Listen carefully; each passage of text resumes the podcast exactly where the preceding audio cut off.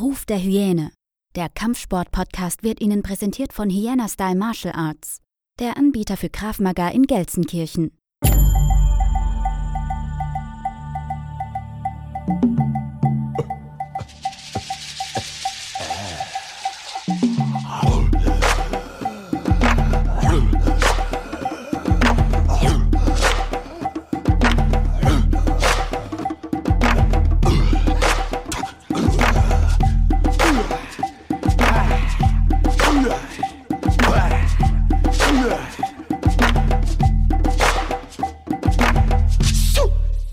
Herzlich willkommen zu einer weiteren Folge von Ruf der Hyäne. Ähm, heute jemand, der sich ein bisschen mit dem Thema Ernährung auskennt. Ich würde die Dame einmal vorstellen und zwar sitzt mir gegenüber Barbara Badzinski. Genau. Pol polnischer Hochadel, sagst Badzinski. du? Badzinski. Ja, so sagt's mein Navigationssystem immer. Okay, in Gelsenkirchen Badzinski einfach. Genau. Ne?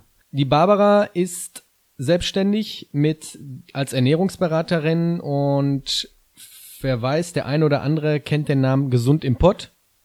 Möchtest du dich einmal kurz vorstellen für die Zuhörer, Zuhörerinnen, damit du, damit sie so ein kleines Bild von dir bekommen? Jo. Ähm, hallo, ich bin ähm, 35 Jahre alt, bin Mama und verheiratet und wohne hier in Gelsenkirchen. Ähm, ich bin gelernt ähm, großen Außenhandelskauffrau. Ich arbeite auch in dem Beruf und habe mir dann irgendwann so die Frage gestellt, ob es das denn alles ist, also ob ich das wirklich bis zur Rente machen möchte. Und aufgrund meiner eigenen Geschichte, meiner eigenen Erkrankungen, ähm, habe ich mich immer schon viel mit Entspannung und Ernährung beschäftigt und habe dann überlegt, dass ich das Ganze zum Beruf machen möchte. Ähm, ich fahre da momentan zweigleisig in meinem alten Beruf und jetzt auch in dem neuen. Und ähm, ja, das macht mir unheimlich Spaß. Das ähm, gibt mir ganz viel dazu beraten und die Leute, den Leuten unter die Arme zu greifen. Und insofern war das die richtige Entscheidung. Wir haben vorab schon so ein bisschen unterhalten. Ähm, was heißt äh, Krankheit? Ähm, ich habe, seit ich ein kleines Kind bin, ähm, einen Gendefekt. Das heißt, auf meiner linken Körperhälfte passen die Gelenke und Knochen nicht zusammen. Das kugelt alles zu gerne aus. Ich habe auch keine Gelenkkapseln. Die Sehnen und die Muskeln, die liegen falsch oder sind zu lang. Das heißt, das stabilisiert alles nicht. Und ich habe als Kind ähm, ja mir ständig irgendetwas ausgekugelt. Man ist ja so als Kind aktiv, ne? Ähm, Ratschlagen auf einer feuchten Wiese am Abhang. Da äh, hatte ich dann nachher drei Gelenke ausgekugelt und war ständig in der Notaufnahme unterwegs und habe dann in der zweiten Klasse ein Sportverbot bekommen. Ähm, ist für ein Kind Was regelrecht früh ist, zweite Klasse, ne? ja, Sieben Jahre. etwas, genau. Es ist für ein Kind sowieso schon blöd. Aber jetzt habe ich auch noch die wunderbare Veranlagung meines Vaters geerbt. Ich brauche einen Schnitzel nur angucken und habe direkt ein Kilo drauf. Und äh, deswegen war eigentlich die Beeinflussung durch Ernährung immer schon so ein Thema. Im Prinzip seit klein auf. Äh, was kann man alles machen? A, um die Krankheit in den Griff zu bekommen. Da kam dann mit 17 noch Rheuma dazu. Ähm, wie kann man jetzt den Körper und das Wohlbefinden und auch die Krankheiten beeinflussen durch Ernährung. Deswegen war es im Prinzip schon so in die Wiege gelegt. Dann hast du deine Ausbildung zur Ernährungsberaterin gemacht? Genau. Ähm, ich bin Gesundheitspädagogin, also Ja. ich habe gleich das ganze äh, Gesamtpaket genommen. Gesundheitspädagogin, sprich ähm, Ernährungsberatung. Ich habe da noch einen Schwerpunkt Weiterbildung gemacht im Bereich ähm, ähm, Lebensmittelunverträglichkeiten und Allergien und Kinder- und Jugendernährung, weil ich wirklich gerne mit Kindern auch arbeite. Dann habe ich meinen Entspannungspädagogen auch gemacht, sprich autogenes Training und progressive Muskelrelaxation. Auch da nochmal den Schwerpunkt auf Kinder. Ich mache also Erwachsene und Kinder ähm, da in dem Bereich und habe dann noch Anatomie dabei genommen und noch den Gesundheitspädagogen nachher oben drauf gesetzt. Ähm, da ist dann so die Thematik Burnout-Prophylaxe, Stressmanagement, ähm, Selbstorganisation und so. Volles Programm. Volles Programm. Wir beginnen jede Folge immer mit einem Zitat und ich habe mir ein passendes Zitat rausgesucht, stammt von Benjamin Franklin. Seit Erfindung der Kochkunst essen die Menschen doppelt so viel, wie die Natur verlangt. Das ist definitiv so. Siehst du Unterschiede, gerade jetzt, was die Ernährung betrifft, von jungen Menschen, Kindern? Ähm, es ist also, wenn man das mal so vergleicht von unseren Vor -Vor Vorfahren, den Steinzeitmenschen bis heute, ist es also so, dass unser Körper und vor allem unser Verdauungssystem in der Steinzeit hängen geblieben ist. ähm, und wir uns immer mehr dahin entwickelt haben, permanent zu essen. Ähm, weil es hat sich ja immer mehr. Vielleicht aus Langeweile auch. Auch aus Langeweile und auch weil es geht, also mhm. weil wir es einfach können. Ne? Ja, ja. Es ist permanent Essen da. Ähm, Gerade jetzt so in unserer Zeit haben wir alles im Überfluss. Wir können jederzeit essen und wir tun es auch aus den unterschiedlichsten Gründen. Mhm. Und da sind wir eigentlich nicht für gemacht.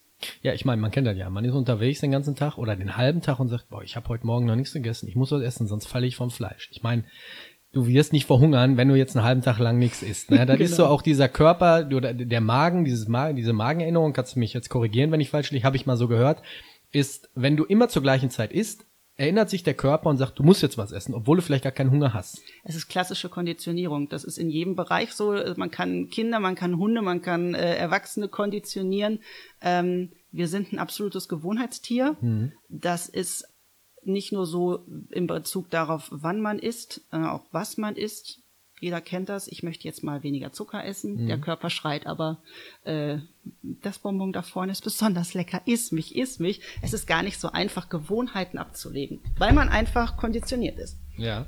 Ähm, du hattest vorhin ähm, Steinzeit angesprochen. Mhm. Wie stehst du zu dieser Steinzeiternährung, diese Paleo-Diät? Ich äh, halte da nicht so wahnsinnig viel von, weil wir einfach ähm, nicht mehr in der Steinzeit leben. Also Ja. damals sind die äh, umhergezogen, haben Wurzeln gegessen, haben Beeren gegessen, was halt gerade so in der Natur da war. Ähm, die haben die die Steinzeitmenschen oder irgendwann die die äh, weiterführenden Generationen haben auch irgendwann Ackerbau betrieben, aber die Der Natur kam sehr spät, habe ich, Ja. glaube ich, irgendwo gelesen. auf Ja, jeden ja. Fall, ja. Und dann wurde halt ähm, Kamut zum Beispiel angebaut. Das sind jetzt so so Urkornsorten, die bekommt man jetzt wieder. Wie heißen die? Kamut Kamut, haben noch nie gehört. zum Beispiel sowas. Ähm, der, der der Boden ist jetzt aber nicht mehr so. Unsere Luft ist nicht mehr so. Unsere Gesellschaft, äh, das ganze Leben ist ist ist, finde ich, nicht zeitgemäß, sich paleomäßig zu, zu ernähren. Und vor allem, ähm, ja, damals war es ja auch so, die haben dann, dann kam so ein, so ein, so ein ähm, Tier irgendwie da entlang, man hat das erlegt, man hat das dann gegessen. Insgesamt hat man aber halt ja sehr wenig gegessen. Ähm, viel, viel weniger als jetzt. Wenn man also ähm, seinen Körper entlasten möchte und sich mehr daran orientieren möchte, wie die Steinzeitmenschen gelebt haben, dann sollte man ähm, erstmal damit anfangen, weniger zu essen und viel, viel mehr Pausen dazwischen einzubauen, in denen man nichts isst. Was wäre ein optimales äh, Essverhalten? Morgens, wenn man aufsteht? Also ich kann zum Beispiel morgens nicht frühstücken. Ich wenn ich nicht. morgens aufstehe, ich habe keinen Hunger. Nee, das kann ich ähm, auch nicht. Der kommt zuerst so, weiß nicht, gegen 10, 11 Uhr. Mhm. Ähm, wie wäre das optimal, die optimale Ablauf? Gibt's nicht. Gibt's nicht. Ist von Mensch zu Mensch unterschiedlich? Genau. Also es ist sehr, sehr individuell. Unser äh, Essverhalten ist genauso individuell wie der Mensch an sich. Ähm, permanentes Essen ist sicherlich nichts, was man machen sollte. Ähm, es gab ja mal eine Zeit lang diese Aussage, ähm, ja, Frühstücken ist das ist die wichtigste Mahlzeit. Ich habe mich davon auch beeinflussen lassen und habe irgendwie probiert, mir anzugewöhnen zu essen. Aber mir ist es genauso wie bei dir. Ich kann morgens nichts essen. Meine Tasse Kaffee, ich sitze mit meiner Tasse Kaffee hier und vegetiere vor mich hin, bis ich irgendwann mal so in, in die Gänge komme und habe auch so gegen 10, 11 Uhr dann Hunger. Dafür esse ich dann abends bis 20 Uhr was ähm, teilweise ist halt so mein Rhythmus. Aber das muss nicht der Rhythmus von jemand anderem sein. Ähm, die gut ist das Ziel 8-16 zu essen, sprich acht Stunden was zu essen, 16 Stunden Pause. Dieses klassische Intervallfasten, das hat man jetzt mittlerweile herausgefunden, dass das wirklich sehr sehr gut ist für den Körper. Und das habe ich, äh, Entschuldigung, wenn ich dich unterbreche, das habe ich ausprobiert. Äh, war das Anfang des Jahres? Das hat mich so fertig gemacht. Das ist eine äh, Sache, da muss man sich langsam dran tasten. Also wem 12-12 zum Beispiel schon schwer fällt, der sollte mal mit 12-12 anfangen. Das heißt, acht Stunden lang darfst du essen. genau. Und dann musst du 16 Stunden Pause machen. Ja, also in diesen 16 Stunden ähm, kann man trinken, halt ungesüßte Tees oder Wasser, ähm, aber man darf halt nichts essen. Mm, Wenn einem das, wie dir jetzt, total schwer fällt, dann sollte man erstmal anfangen, zwölf Stunden nichts zu essen und das dann nach und nach zu steigern. Ähm, 8, 16 ist jetzt nichts, was für jeden was ist. Also man kann sich da dran tasten und wenn man dann irgendwann merkt, ähm, so nach 14 Stunden ist für mich Schluss, dann ist Schluss. Ne? Ähm, alles das äh, oder jede Zeit, jede Phase, in der man einfach äh, mindestens zwölf Stunden nichts isst, ist schon mal gut für den Körper. Wenn man zwischendurch nichts isst, dann tut man seinem Körper und vor allem den Darm was Gutes.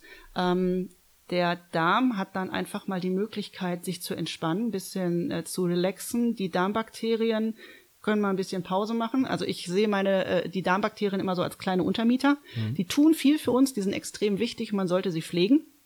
Und die können sich dann einfach mal regenerieren. Die guten Darmbakterien können sich vermehren ähm, und entsprechend dem, was bei den Steinzeitmenschen halt auch schon so war, man kann dann das Programm abspielen von früher, nämlich einfach zwischendurch mal den Darm komplett zu entlasten. Und nach ungefähr 14 Stunden verfallen die Zellen, also nicht nur die Darmzellen, sondern allgemein die Zellen im Körper, in die äh, sogenannte Autophagie. Das heißt, ähm, da sind dann, äh, fangen die Zellen an, weil ja kein Nahrungsnachschub mehr kommt, äh, fangen dann an aufzuräumen, auszumisten. Ähm, Eiweißbestandteile oder kaputte Zellen, die werden ähm, zusammengerottet, das wird zerkleinert und recycelt, da wird wieder was Neues draus hergestellt. Ähm, die, äh, ähm, ja, die Zellen misten komplett aus und das erleichtert den Körper extrem. Das heißt aber, der braucht, der Körper braucht erstmal eine Zeit, um sich daran zu gewöhnen und damit du erst Wirkung merkst. Das ist richtig. Genau. Also was, so was schätzt du ungefähr von der Zeit an? Ab 14 Stunden. Also wenn man 14 Stunden nichts gegessen dann merke hat, ich das fängt, schon. dann fängt das ungefähr Nein, an. aber wann merke ich vom, vom, vom Inneren, von meinem Wohlbefinden, vom, vom, vom Körper her, dass ich merke, jetzt merke ich eine Veränderung. Weil, ich kann dir kurz was sagen, ähm, ich war im November letzten Jahres war ich in Israel mhm. und da habe ich einen jungen Finn kennengelernt. Der kam aus Finnland, der war 21 Jahre und der strotzte so vor Energie. Und dann habe ich mich mit ihm so unterhalten und er sagte er, ja, ich ernähre mich seit einem Monat vegan. Grund war auf Netflix, ich weiß nicht, ob du den, diese Doku gesehen hast, Game Changer. Mhm. Da war ja eine Kontroverse auch. Ähm, ähm, er hat sich jetzt daran so ein bisschen orientiert und er hat sich dann einen Monat lang vegan ernährt. Wo ich im Nachhinein mir aber denke, okay, aber ich kann doch nicht nach einem Monat schon erwarten, dass sich der Körper so umgestellt hat, das hat auch viel mit der inneren Haltung zu tun. Und vor allem auch mit dem Alter, ne? Mit 21, wenn ich generell sportlich unterwegs bin. Ja, wobei ich, äh, wenn ich mir beispielsweise meine Mutter angucke, äh, die ist 59, ähm, staatlich geprüfte Berggemse, muss man einfach so sagen. Die ist so derartig sportlich unterwegs, die erklimmt jeden Berg und macht auch wirklich Extremsportarten, äh, finde ich bemerkenswert. Ich sitze dann hier mit 35 und denke mir, manchmal so alt wie ich mich fühle, kann ich gar nicht werden. Also es hat viel mit der äh, Veranlagung, mit dem, mit der Haltung zu tun und ähm, man auch wie schnell man zum Beispiel eine Veränderung merken kann, sieht man, wenn man mal fastet. Also klassisches Fasten, kein Intervallfasten, sondern klassisches Fasten geht so, ja, ich sag mal so sieben bis zehn Tage, je nachdem, wie gut man das verpackt. Ähm, Ach so, das geht nicht über einen längeren Zeitraum, das Intervallfasten. Das Fasten, das äh, Heilfasten an sich. Heilfasten, also, aber das Intervallfasten könnte ich jetzt quasi bis zum Ende durchziehen. Okay. Ja. Ähm, beim Fasten zum Beispiel sieht man, dass nach fünf Tagen ungefähr stellt sich eine Fasteneuphorie ein. Das heißt, der Körper, ähm, der verfällt quasi in, in ein Glückszustand. Und äh, da sind gerade mal fünf Tage vergangen. Und du hast drei Tage so eine, so eine Fasteneinleitung, dann äh, drei Tage, wo du wirklich fastest und dann wieder so eine Aufbauphase. Und schon nach fünf Tagen merkst du ein deutliches Glücksgefühl. Also so schnell kann man da eine Wirkung merken. Und wenn ich zum Beispiel äh, gerade Anfang des Jahres so zwei Wochen lang wirklich ähm, mich sehr vegetarisch und sehr bewusst ernähre und ähm, ja wirklich komplett Fleisch weglasse und ganz, ganz ausgewogen ernähre, da merke ich das auch schon ganz schnell, dass ich den Eindruck habe, mein Körper atmet auf, ähm, jede Zelle strotzt vor Kraft. Ob das tatsächlich so ist oder ob ich nur das Gefühl habe, Weiß ich nicht. Aber ist auch egal, weil man fühlt sich damit einfach gut. Mhm. Wie stehst du zu generell Fleisch weglassen, Milchprodukte weglassen, Käse weglassen, all die Eier weglassen, all die vegane, sag ich jetzt mal, Ernährungskultur, die ja momentan sehr groß ist? Vegan ist mit Vorsicht zu genießen. Bei veganer Ernährung musst du dich sehr, sehr gut auskennen mit Ernährung, weil es Gefahr birgt, dass du Mangelerscheinungen hast. Ähm, da sagt ja aber jeder Veganer, ähm, die kriege ich aber mit anderen Nahrungsmitteln wieder im Griff. Nahrungsergänzungsmittel, das ist das. Also du kannst bei einer rein veganen Ernährung ohne Nahrungsergänzungsmittel nicht auskommen. Ist de facto so. Also spätestens Bei Vitamin B12 bist du auf ein ähm, Nahrungsergänzungsmittel angewiesen. Vitamin B12 ist das wichtigste Vitamin, was wir im Körper brauchen. Wir brauchen es für alles und es ist in nix, rein gar nix Vegetarischem drin. Es ist nur in Fleisch oder beziehungsweise in tierischen Lebensmitteln drin. Und ähm, der Vitamin B12-Spiegel ist schon bei Vegetariern teilweise kritisch, je nachdem, wie die sich ernähren. Bei Veganern wird der völlig in den Keller gehen und ähm, das ist was, das schädigt richtig. B12 ist jetzt mehr so für die Nerven, glaube ich, ne? Vitamin B. Das brauchen wir für alles. Für alles, okay. Äh, Vitamin B12 ist für, für jeden Vorgang im Körper vonnöten. Und das muss man auf jeden Fall zuführen. Wenn jetzt jemand sagt, ich ernähre mich vegetarisch, vegan ähm, und nimm hochdosiertes Vitamin B12 kann man gut mit klarkommen. Also man muss da noch so, ähm, man sollte da in regelmäßigen Abständen wirklich seine, seine, ähm, sein Blutwert checken lassen. Eisenspiegel, Magnesium, gewisse Vitamine, ähm, die einfach in vegetarischer, bei vegetarischer Ernährung nicht so gut verfügbar sind oder nicht so gut aufgenommen werden können. Also Eisen beispielsweise ist ähm, in pflanzlichen Lebensmitteln auch drin, aber hat eine andere Bioverfügbarkeit. Das heißt, der Körper müsste viel, viel mehr von diesem pflanzlichen aufnehmen. Lebensmittel zu sich nehmen, damit er die gleiche Menge an Eisen nachher aufnehmen kann, als wenn man tierische Lebensmittel zu sich nehmen würde. Das habe ich nämlich mal gehört. Und zwar ähm, gab die Diskussion, dass jemand gesagt hat, ja, aber Gorilla fressen ja auch nur ähm, Grünzeug. Ja, aber sie fressen, glaube ich, aber auch Kilo, ne? Weise. Das ist, ah ja, genau. Ist halt nicht so wie ein Mensch. Es gab jetzt mal irgendwann auch diesen, diesen, diesen Smoothie oder diesen Diät-Hype, wo die Leute sich wochenlang, monatelang Grüngurken und alles mögliche kleinpüriert haben, damit sie auf diesen, diese Menge kommen. Ja. Ist natürlich auch kostenspielig. Ja. Ähm, wie stehst du dazu? Durch dieses Pürierte? Also diese grünen Säfte und roten Säfte und. Ich halte da gar nicht viel. Drei von. Salatköpfe pürieren und. Genau, und fünf Schlangengurken dazu. Ja. Ähm, wenn man etwas püriert und es trinkt, äh, nimmt man viel, viel mehr zu sich, als wenn man das essen würde. Also A ist, glaube ich, der Mensch nicht dafür äh, gemacht, nur zu trinken und zu nuckeln, sondern wir müssen kauen, wir müssen beißen. Mhm. Ähm, und man nimmt das auch viel bewusster wahr, was man da isst und welche Mengen man isst. Man es ging, glaube ich, um die weniger. Nährstoffe. Es ging, glaube ich, um die Nährstoffe, dass die mehr Nährstoffe in sich aufnehmen wollen, als sie es so schaffen. Also ein drei, drei Köpfe, Salatköpfe essen ist natürlich. Es ist halt die Frage, warum?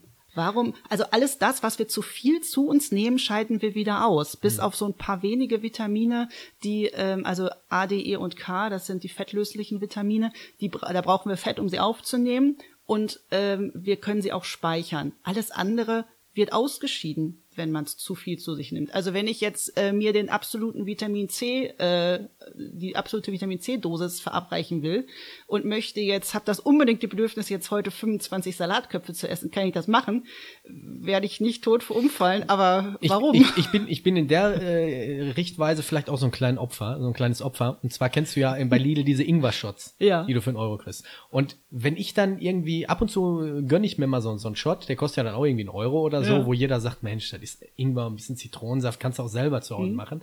Ähm, aber ich fühle mich dann so, ich weiß nicht, kennst du das so, wenn du ein Computerspiel gespielt hast und du hast dann irgendwie so einen, so einen, so einen kleinen Energietrunk, den du nimmst mhm. und du fühlst dich in dem Moment aber auch direkt schon ein bisschen gesunder, weil ja. natürlich ja Quatsch ist. Wie stehst du zu diesen Ingwer-Shots? Also. Die gibt's ja auch schon in Kurkuma-Shots und rote Beete-Shots und was weiß ich nicht. Ähm, ja, es ist immer so ein bisschen die Frage. Das Geile an Ingwer ist ja einfach, dass da total viel Vitamin C drin ist. Ja.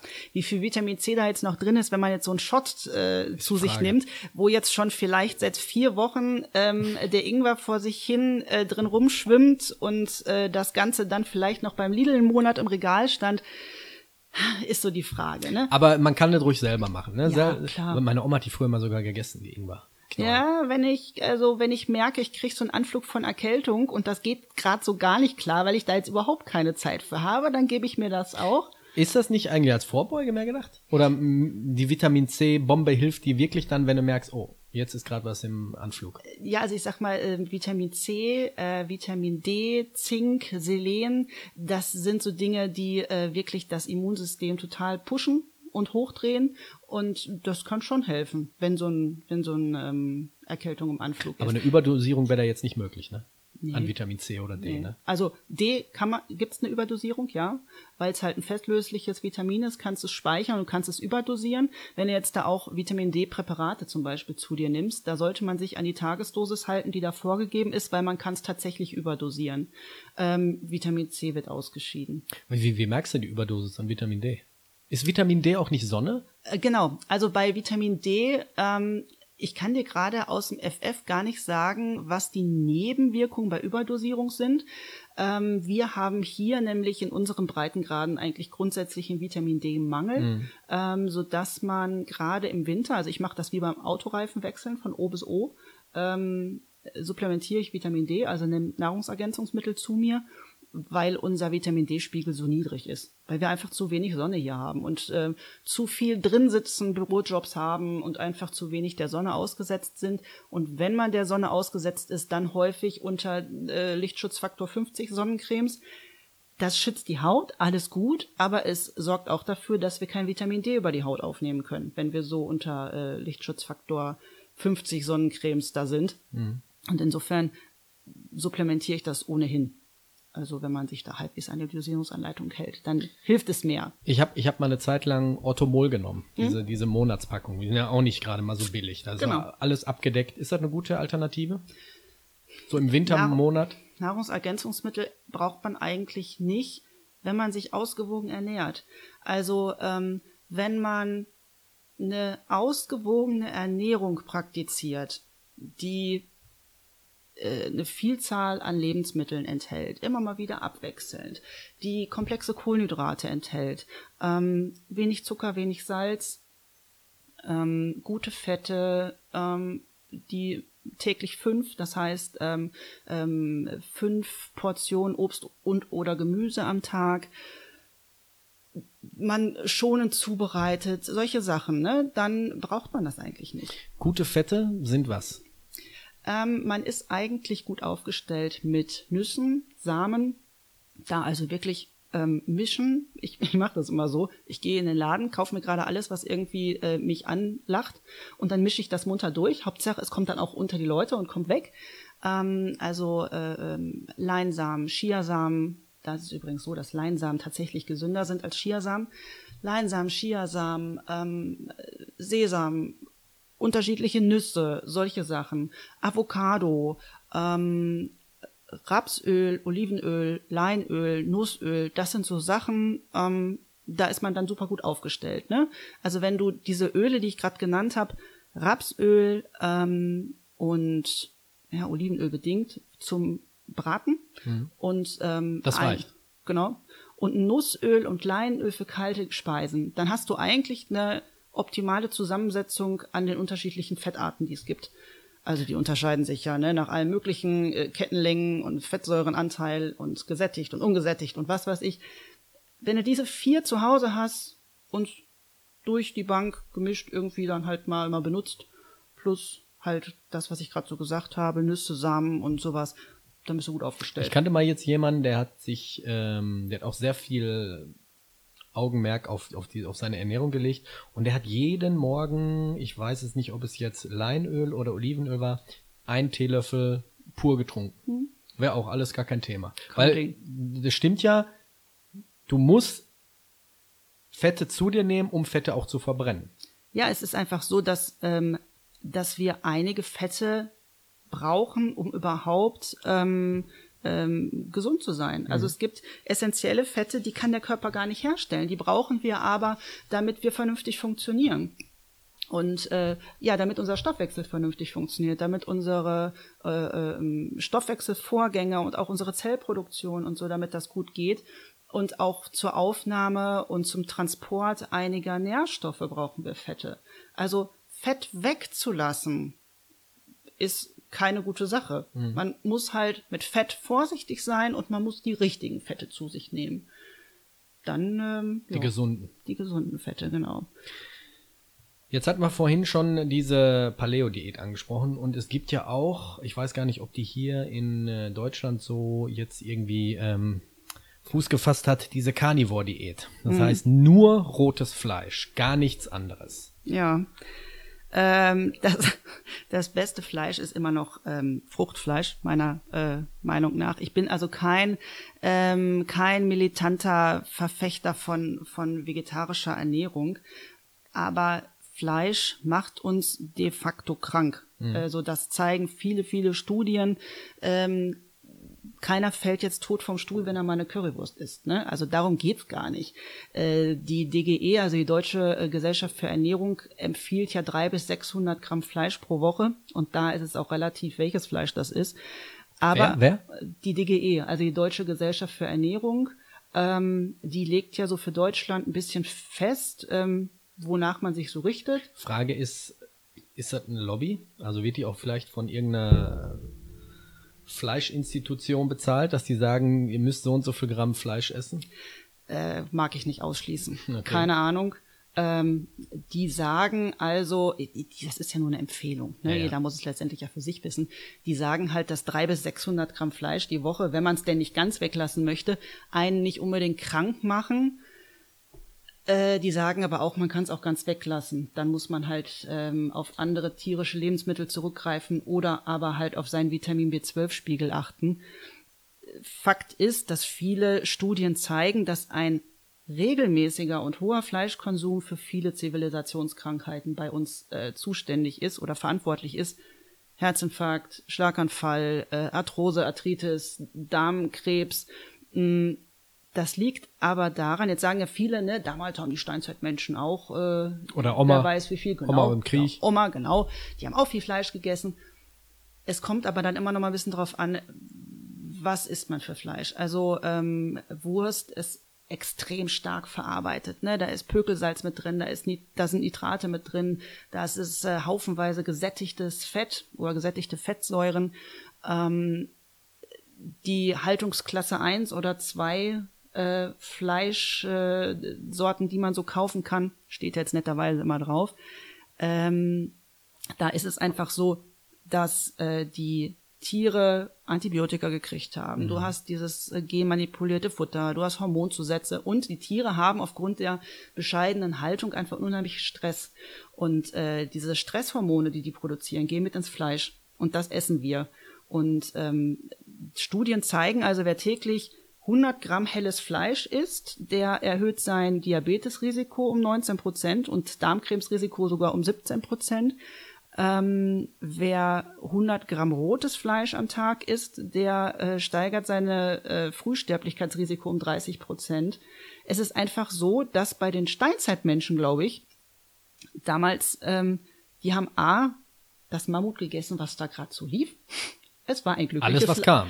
Es war ein glückliches Mammut, was da gerade so mhm. durch die Gegend lief, ne? Ein entspanntes Mammut und das ist halt dann gerade irgendwie so vor, vor einen Speer gelaufen. Die Sache ist, die Sache ist ja auch, früher hat man ja auch, sagen wir mal jetzt, wenn wir in der 50er, 60er Jahre sind, ähm, aus Erzählung kenne ich's, dass man auch nicht jeden Tag Fleisch gegessen das hat. Das ist ne? das. Da war es noch was Besonderes. So, da hast du auch zu Weihnachten gab's dann Gänsebraten. Das war ja dann auch noch was Besonderes. Heutzutage kriegen, essen ja Leute zweimal eine Woche Gänsebraten. Ja. Ich habe zum Beispiel gesehen, dass durch die WHO äh, Fleisch ähm, in die Gruppe der Karzinogene eingestuft ja. worden ist. In derselben Gruppe, Achtung, wie Tabak, Asbest und Plutonium. Ja.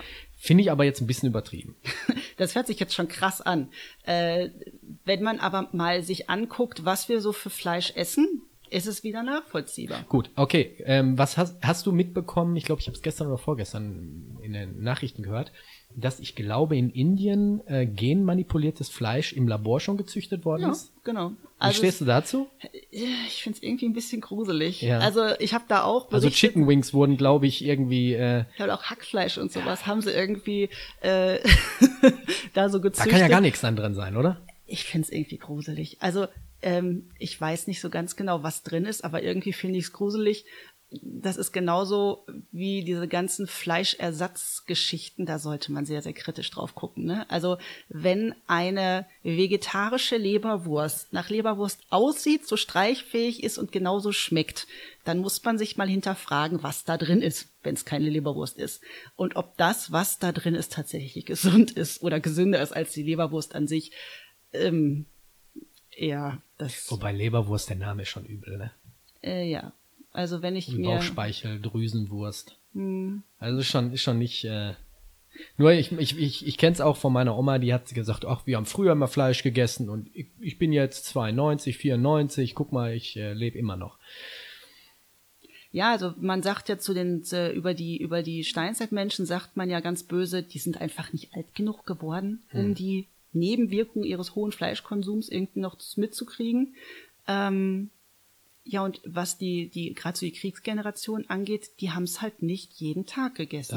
Und die sind auch nicht in den Supermarkt gegangen, äh, wo sie dann Haltungsklasse 1 Schweinefleisch, was da irgendwie in irgendwelchen Billigfetten mariniert ist, äh, die haben nicht das gegessen, ne? Dann ist man halt hingegangen und hat ein Schwein geschlachtet, das Schwein wurde auseinandergenommen, man hat die Teile davon gegessen und gut war. Ähm, das Schwein ist aber vorher vielleicht quiekend über den Bauernhof gelaufen. Es ist einfach die. Keine Käfighaltung. Genau, es ist die, die Verarbeitung des Fleisches und die Haltung der Tiere, die das so ungesund machen.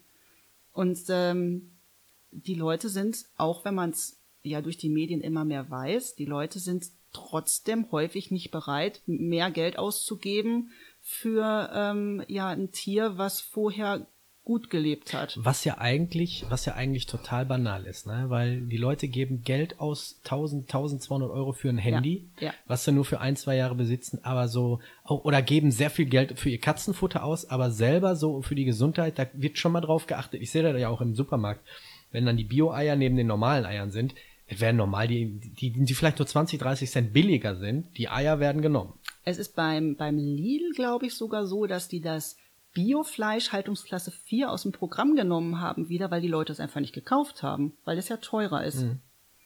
Ich habe jetzt übrigens zum Thema Katzenfutter, habe ich jetzt gesehen, ähm, bei DM, die hatten veganes und vegetarisches Katzen- und Hundefutter. Also spätestens da frage ich mich dann, ob das Ganze sinnvoll ist. Es gibt ja diesen Hashtag äh, Vegan Cat. Der ist jetzt schon ein paar Jahre alt, wenn man den mal eingibt. Also alle Katzen, die da so im Hintergrund geben. Es gibt wirklich Leute, die ihre Katzen vegan ernähren. Die sieht man einfach nur faul in der Ecke rumliegen. Also die, ich weiß nicht, ähm, Hunde, Katzen, das sind halt Fleischfresser. Ja. Sind wir Schon ganz immer, ehrlich, ne? schon immer so, ja. Und ähm, ich kenne auch viele Veganer, die, die auch Katzen und Hunde haben. Ähm, ja, ist so ein, so ein zweischneidige äh, Schwert. Ne? Also du, du ernährst dich einerseits halt vegan und möchtest diese, diese Tierproduktion, diese Massenabfertigung nicht unterstützen. Aber einerseits kaufen sie aber auch Katzenfutter, was Fle- Fleisch beinhaltet. Und ich weiß nicht, aus welchen Zuständen das, das, das Futter für die Katze kommt. Ist das auch Ja. Käfighaltung? Ich weiß es nicht. Gibt es da vielleicht schon die eine oder andere vegane äh, Firma, die sagt, wir, so wie du gerade gesagt hast, veganes Futter? Aber dann, Ich, ich äh, habe mich da, also ich habe das nur gesehen, habe mich da nicht großartig mit beschäftigt. Ähm, es ist ja so, dass das Tierfutter, was hier für unsere Tiere so in den Dosen ist, das hat im Prinzip Lebensmittelqualität. Also das ist ja im Prinzip ähm, Überbleibsel von dem Fleisch, was für uns verarbeitet wurde. Es hat eine sehr, sehr hohe Qualität in Bezug jetzt auf Tierfutter. Ne? Ähm, aber ich glaube, auch wenn man jetzt äh, Veganer ist oder Vegetarier ist und man möchte diesen ganzen Fleischkonsum nicht unterstützen, entscheidet sich aber ein, ein Tier zu kaufen, was halt nun mal Fleisch ist, dann finde ich, sollte man dem Tier das auch zugestehen. Weil es, wenn man es kauft, weiß man, dass der Hund oder die Katze halt nun mal Fleisch isst. ja. Dann Also ich sollte man die nicht umerziehen. Die haben da auch, die haben, die dürfen da keine Meinung dazu haben, ne? Äh, die kann man nicht fragen, ist das für dich in Ordnung? Ja, ich vor, vor allem ist halt ein, ist halt kein Mensch, ne? Ja, eben. Ähm, Muskelaufbau. Mhm. Jetzt sind ja eine Menge, die bei uns hier den Podcast hören, die ja dann auch äh, sportlerisch, sportlerisch, sportlerisch, sportlerisch, Sportlich, sagen wir sportlich, sportlerisch, habe ich auch noch nie. sportlich unterwegs sind und ähm, die kaufen dann irgendwelche Eiweißshakes und Proteinshakes und irgendwelche 50 Kilo Plastikeimer voll mit irgendwelchen Ernährungsergänzungsmittel. Ähm, was wäre die perfekte und sicherste Methode, sage ich jetzt mal, auf seinem natürlichen Wege auf seinen Muskelaufbau so ein bisschen zu fördern? Ähm, man muss bei Muskelaufbau immer ganz genau darauf achten, was isst man und wann isst man. Und wie trainiert man? Was sind die Ziele, die man hat? Und äh, wie ist man gerade im Training? Also es ist gar nicht so, dass man das pauschal sagen kann. Wichtig ist einfach, dass man vor dem Training ähm, komplexe Kohlenhydrate zu sich nimmt, weil so ein Muskel und ein Körper braucht halt einfach Power, damit er arbeiten kann. Was heißt komplexe? Ähm, Vollkorn, Dinkel, Haferflocken beispielsweise, Quinoa, Amaranth, äh, Hirse, solche Sachen oder ähm, Hülsenfrüchte. Also alles das, was, ähm, was, wo der Körper eine ganze Weile braucht, um das zu zerlegen. Weizen würde er schneller zerlegen, oder? Äh, das kommt drauf an, ob du Vollkorn, Weizen nimmst oder Auszugsmehl. Also dieses ganz normale weiße Mehl mhm. ist im Prinzip für den Körper nichts anderes als Zucker. Der kann das ähm, zerlegen, sofort geht's ins Blut, dein äh, Insulinspiegel schießt nach oben, ähm, du hast schnell Power, stoppt die Fettverbrennung, du hast aber auch schnell Power und der schießt aber genauso schnell wieder runter. Mhm. Wenn du komplexe Kohlenhydrate zu dir nimmst, dann ähm, braucht der Körper, also deine Darmbakterien brauchen eine ganze Weile, um das zu zerlegen. Du musst dir das vorstellen als lange Kette von Kohlenhydraten.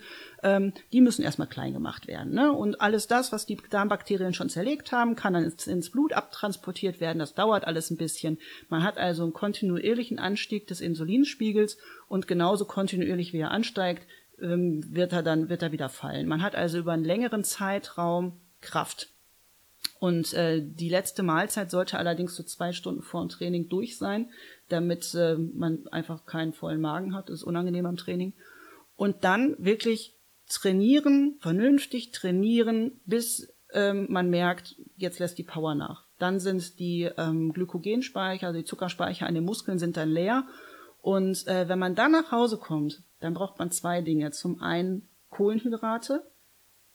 Ich sag mal, als, aus Ernährungsberatersicht muss ich jetzt sagen, wir nehmen dann wieder die komplexen Kohlenhydrate. Letztendlich ist es aber an der Stelle Peng, ähm, was man für Kohlenhydrate nimmt und man braucht Eiweiße.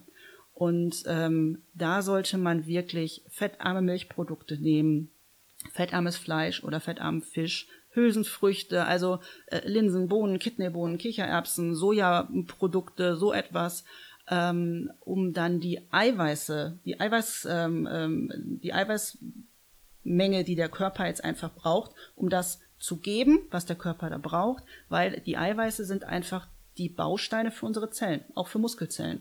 Und die braucht der Körper, um äh, dann vernünftig Muskeln aufzubauen. Aber da besser, viel, viel besser, irgendetwas Natürliches nehmen. Also wie ich gerade gesagt habe, ne, macht euch meinetwegen einen Quark und äh, haut da noch ein Stückchen Hähnchenfleisch zu in eine Pfanne oder, oder macht euch irgendwie einen Bohnensalat oder irgendwie sowas. Aber bitte keine Shakes. Ist auch Geldmacherei, oder?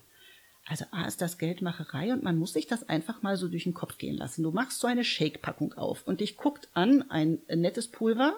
Es sieht vernünftig aus, es riecht gut, es ist streufähig. Mhm. Wenn du es aber in Wasser einrührst, löst es sich vernünftig auf, es verändert dann seine Farbe ähm, da muss man einfach mal hinterfragen, was bedarf es alles an chemischen Zusätzen, äh, damit dieses Zeug diese Eigenschaften mhm. hat.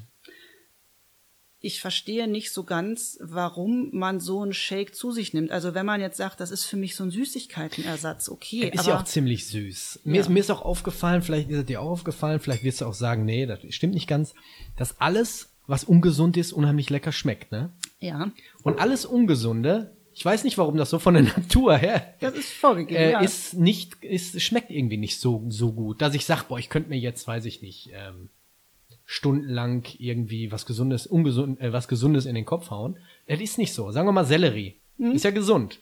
Aber ich könnte mir jetzt nicht vorstellen, ach, ich hau mir jetzt mal eben äh, zwei, drei Stunden Sellerie einfach so zwischendurch rein. Würde ich nie drauf kommen. Äh, also es ist so, dass äh, süße Sachen früher bei den Steinzeitmenschen waren süße Kommen wir nicht von einfach, weg von den Nein, wir kommen da nicht von weg, weil wir einfach noch in diesem Programm sind. Unser Körper befindet sich jetzt zwar im Jahre 2020 von unserem Bauplan her und von unseren Abläufen sind wir aber noch in der Steinzeit. Ja. Einfach ist so. Und da war es so, dass wenn die Frauen losgezogen sind und haben Beeren gesammelt zum Beispiel, dann waren war süß, dieser Geschmack süß, hat einfach einen Hinweis darauf gegeben, dass es nicht giftig war. Und deswegen sind wir so programmiert, süß gleich ist was Gutes. Mhm. Kann man essen. Ja, das kann gut sein. Brauner Reis, weißer Reis. Da gibt's jetzt so eine Kontroverse. Ich habe im Internet jetzt ähm, eigentlich so großartig nichts finden können. Ähm, ich hatte vor ein paar Wochen hatte ich mal ähm, ein Interview gelesen über den Braunreis, dass der gar nicht mal so gesund sein soll. Also es gibt ja einmal diesen ähm, äh, schwarzen Reis, also Ja. der richtig noch dieser, es gibt ja auch diesen schwarz-weißen Reis. Ähm, dann gibt es weißen Reis und es gibt Vollkornreis. Vollkornreis ist super. Der ist so, hat so eine Mittelfarbe, ne? Sieht irgendwie so ein bisschen unspektakulär aus. Ähm, der ist gut. Das ist also so der Vergleich zwischen Weißmehl und Vollkornmehl. Vollkornreis ist wie Vollkornmehl. Da ist also noch die Hülle drumherum. Ja, und da habe ich gelesen, dass gerade diese Hülle sehr schwer verdaulich ist für den menschlichen Körper. Ähm, bei dem schwarzen Reis ist noch eine Schicht mehr Hülle drum. Äh, eine Schicht, die im Prinzip für uns gar nicht verdaulich ist. Deswegen ist das nicht besonders dolle. Äh, bei dem Vollkornreis ist im Prinzip nur noch die Schicht drumherum, die zu dem Reiskorn an sich gehört und nicht zu der, zu der Spreu, die da noch so drumherum ist. Ähm, und das ist also ich sag mal gut, Vollkorn ist für den Darm schwieriger zu verarbeiten, als wenn du jetzt ein äh, Auszugsmehl nimmst oder wenn du weißen Reis zu dir nimmst. Ist so. Wenn man auch Probleme im Darm hat, dann sollte man das nicht unbedingt zu sich nehmen oder nicht ohne Absprache. Ähm, für einen gesunden Menschen ist es aber sinnvoll, Vollkorn, Getreide, und das umfasst auch Reis, ähm, dem Weißmehl und, und, Aus und weißen Reis vorzuziehen. Definitiv. Du hattest vorhin von Haferflocken gesprochen. Hm? Kurz vor der Aufnahme haben wir uns einmal so ein bisschen unterhalten, weil ich dir gesagt habe, dass ich so zwischendurch auch mal so an diesem stillen Reflux leide, das ist Magensäure, und hast du sofort gesagt Haferflocken. Ja. Ist das, ein, ist das so ein, so ein Allround für alles? Haferflocken ist ein deutsches Superfood. Also Haferflocken enthalten nicht nur Massen. Grob oder zart oder spielt das da ist keine total Rolle? egal. Okay. Das ist Geschmackssache. Ähm, Ich habe ich hab eine Zeit lang, wenn ich dich mal kurz unterbreche, ich habe eine Zeit lang habe ich äh, Thunfisch geholt, ja. habe die dieses Thunfischfleisch trocken gemacht, also richtig, dass die Feuchtigkeit rausgeht, habe die dann mit dem Ei zusammen gemischt und habe die dann in Haferflocken paniert und dann in eine Pfanne. Ja. War mega lecker. Super geil. Also es gibt äh, Haferflocken, äh, verbindet man jetzt erstmal nur so mit Müsli, gibt aber richtig, richtig viele Rezepte, gerade wenn man sich mit vegetarischer Ernährung beschäftigt, wo Haferflocken mit reinkommen, auch einfach zum Binden oder zum Panieren. Ähm, die sollte man sogar gar nicht mit Milch zum Beispiel kombinieren. Aber zu, ist sonst sonst zu trocken. als Porridge zum Beispiel mit heißem Wasser. Okay. Einfach mal probieren. Dadurch, dass die ja so, ja so, dadurch, dass das so breiig wird, ist es jetzt äh, nicht so, dass man dann das Wasser noch irgendwie. Was merkt. heißt Porridge? Ich brauche einfach nur die Haferflocken, die zarten und dann mit Heißwasser auf, äh, Genau. aufgießen und dann quellen lassen. Genau. Das, also, äh, das ist auch so eine super Sache für to go. Ähm, warmes Wasser drüber, drei Minuten quellen lassen und dann kann man das nach Geschmack äh, pimpen. Da kann man also ein bisschen Zimt drüber machen, da kannst du Beeren drüber machen, da kannst du Nüsse und Samen drüber machen oder jeden Tag abwechselnd. Ähm, nur nicht unbedingt mit Milch kombinieren. Also wenn man Joghurt drüber macht, zum Beispiel drunter mischt, ist es, ist es gut. Milch drüber machen ähm, sorgt dafür, dass, also Milch ist ein Resorptionshemmer für viele ähm, Nährstoffe und das ist auch bei Haferflocken so, dass einfach die Nährstoffe, die da drin sind, ähm, nicht so gut aufgenommen werden können, wenn man es mit Milch kombiniert. Was hast du da alles für Nährstoffe drin? Protein ist ja, glaube ich, auch, ne? Also A sind es auch wieder die komplexen Kohlenhydrate, also ja das Haferkorn, was einfach nur plattgewalzt wird. Ähm, da ist massig Magnesium drin, gut zur Regeneration und auch gegen Muskelkrämpfe. Ähm, viele Ballaststoffe, hoher Proteinanteil. Ähm, da sind ganz viele unterschiedliche Vitamine und Mineralstoffe drin. Also es ist wirklich so ein Superfood, was von allem etwas hat. Und es ist regional. Also es muss nicht immer Quinoa oder Amaranth sein, was von sonst wo kommt. Ähm, das ist super gut für den Darm. Es ist allergiehemmend, es ist entzündungshemmend, ähm, es entgiftet, hilft der Leber auch bei der Entgiftung. Ähm, und in Kombination mit, mit Beeren und Nüssen halt als Porridge ist es das ideale Frühstück. Oder wie in unserem Fall das zweite Frühstück, Ja. aber das erste Frühstück halt später. Also jetzt für, speziell für den Fall, für die Leute, die Sodbrennen haben, Magenschleimhautentzündungen und was weiß ich, einmal am Tag. Genau. Auch vorbeugend schon? Ja, also ähm, was man bei Magenschleimhautentzündung sowieso mal machen kann oder ausprobieren kann, ist morgens früh ähm, direkt nach dem Aufstehen ein Wasser, äh, ein Glas Wasser, lauwarmes Wasser einfach trinken, damit der Magen schon mal so ein bisschen auf Touren kommt mhm. ähm, und merkt, da kommt jetzt was. Vor dem Kaffee.